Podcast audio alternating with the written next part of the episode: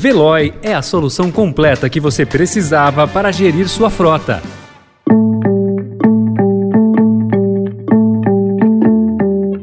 Oi, bem-vindo, bem-vinda. Começa agora mais uma edição do Notícia no seu Tempo, um podcast do Estadão para você ouvir as principais informações do jornal. Esses são os destaques do dia. Governo pode perdoar dívida de consignado do Auxílio Brasil. Rei Pelé é sepultado em Santos sob a reverência dos súditos. E Estadão faz 148 anos, cada vez mais inovador e multiplataforma. Hoje é quarta-feira, 4 de janeiro de 2023. Estadão apresenta Notícia no seu tempo.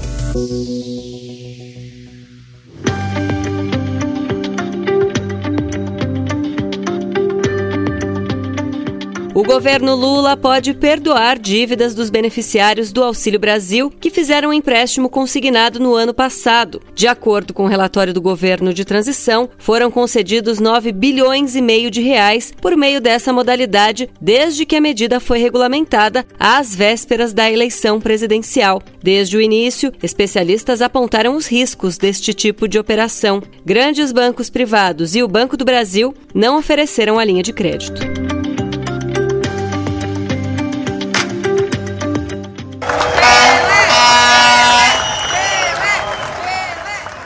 Após velório com 24 horas de duração na Vila Belmiro e cortejo fúnebre pelas ruas da cidade de Santos, Edson Arantes do Nascimento, o Pelé, foi sepultado no início da tarde de ontem no Memorial Necrópole Ecumênica, cemitério situado a 900 metros do Estádio do Santos, onde fez história. A cerimônia foi restrita a 140 pessoas, entre familiares e amigos. A viúva Márcia Ock foi a primeira a chegar.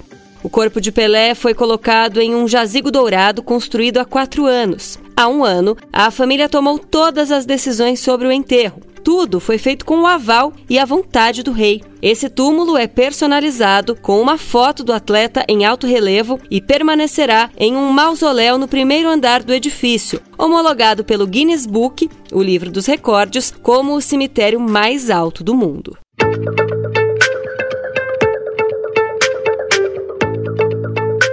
Mulher de Juraci Alves Prudêncio, Jura, condenado e preso por chefiar uma milícia na Baixada Fluminense há pelo menos quatro anos, a ex-vereadora Giane Prudêncio fez campanha eleitoral em 2018 e em 2022 para a deputada Daniela Carneiro, nomeada ministra do Turismo pelo presidente Lula. A relação é apontada como sinal de proximidade de Daniela e do marido, o prefeito de Belfort Roxo, Wagner Carneiro, o Vaguinho, com o acusado. O casal de políticos se ligou ao PT no ano passado. A ministra, em nota, minimizou sua eventual relação política com Jura.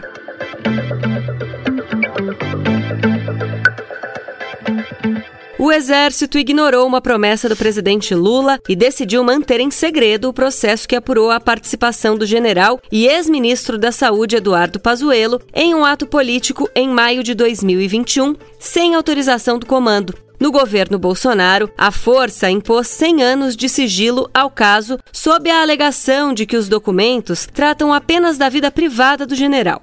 Lula já determinou à Controladoria Geral da União que revise os sigilos irregularmente determinados pelo antecessor. Entre os casos está o de Pazuello. Outra medida a ser implementada pelo presidente Lula é a correção da sobreposição de normas que deixou o setor de saneamento apreensivo neste início de governo. Como mostrou o Estadão Broadcast, atos publicados ainda no domingo vincularam a Agência Nacional de Águas e Saneamento a dois ministérios diferentes, além de terem tirado a competência do órgão na edição de regras de referência para o segmento de água, esgoto e resíduos. Dentro do governo, a situação foi atribuída a um equívoco.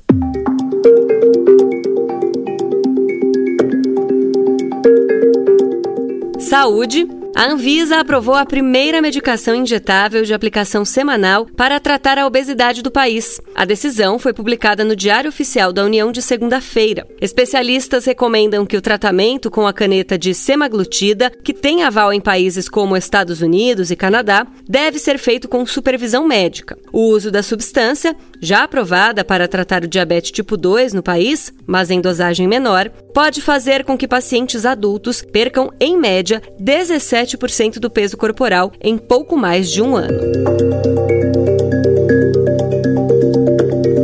Dados compilados pela Agência Nacional de Energia Elétrica, a ANEEL, mostram que a energia elétrica gerada por painéis solares passou a ser a segunda maior fonte do país, ultrapassando a capacidade total de produção das usinas eólicas. Hoje, a energia solar responde por 11,2% do Parque Nacional. Só está atrás da hidrelétrica, responsável por 51,3%.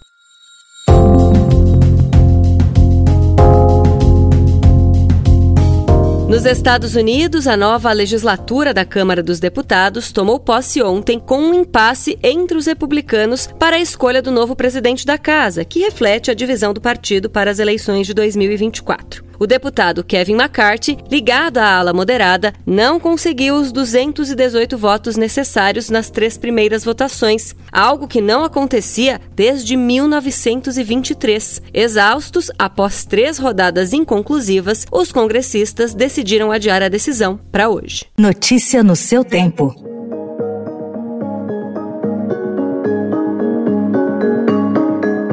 Ernest Hemingway, ainda na década de 1950, com o lançamento de O Velho e o Mar, mostrou que a dificuldade pode não estar necessariamente em pescar o peixe, mas em trazê-lo à praia. Mesmo tanto tempo depois, e diante de um mercado editorial em que os desafios se impõem em tempo real, a metáfora do escritor americano cabe perfeitamente no jornalismo atual. Para captar a atenção do público na era digital, nos últimos anos, o Estadão investiu pesado em tecnologia de ponta, mudança de cultura e na manutenção do jornalismo de qualidade. Ao chegar aos 148 anos, hoje, é possível constatar que obteve êxito nessa tarefa.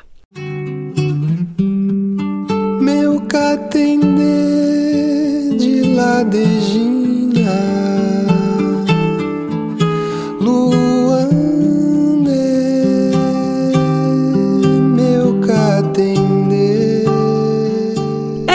recomendável começar a audição do recém-lançado álbum Alto da Maravilha, que une a dupla Antônio Carlos e Jocafe ao músico Russo Passapusso pela última faixa, a décima terceira. Isso porque na ordem escolhida pelos protagonistas do álbum, ela é Catendê, Trata-se de uma canção lançada em 1970 e a única não inédita do disco, gravada no disco Vinícius de Moraes em Lafusa, na voz da cantora Maria Creuza. E não é o peso do poetinha ou da tradicional música popular brasileira que se impõe na atual gravação.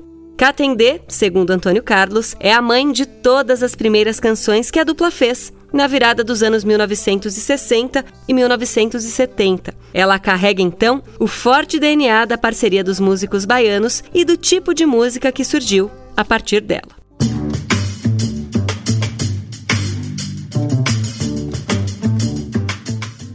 Essa foi mais uma edição do Notícia no seu tempo. A apresentação e o roteiro são meus, Adriana Simino, a produção e finalização da Mônica Herculano. O editor de núcleo de áudio é Emanuel Bonfim. Obrigada pela escuta. Até amanhã. Você ouviu Notícia no seu tempo. Procurando a rota mais inteligente para gerir sua frota? Veloy é a solução completa que você precisa. Acesse veloy.com.br/empresa e descubra um caminho prático e eficiente para a gestão da sua empresa.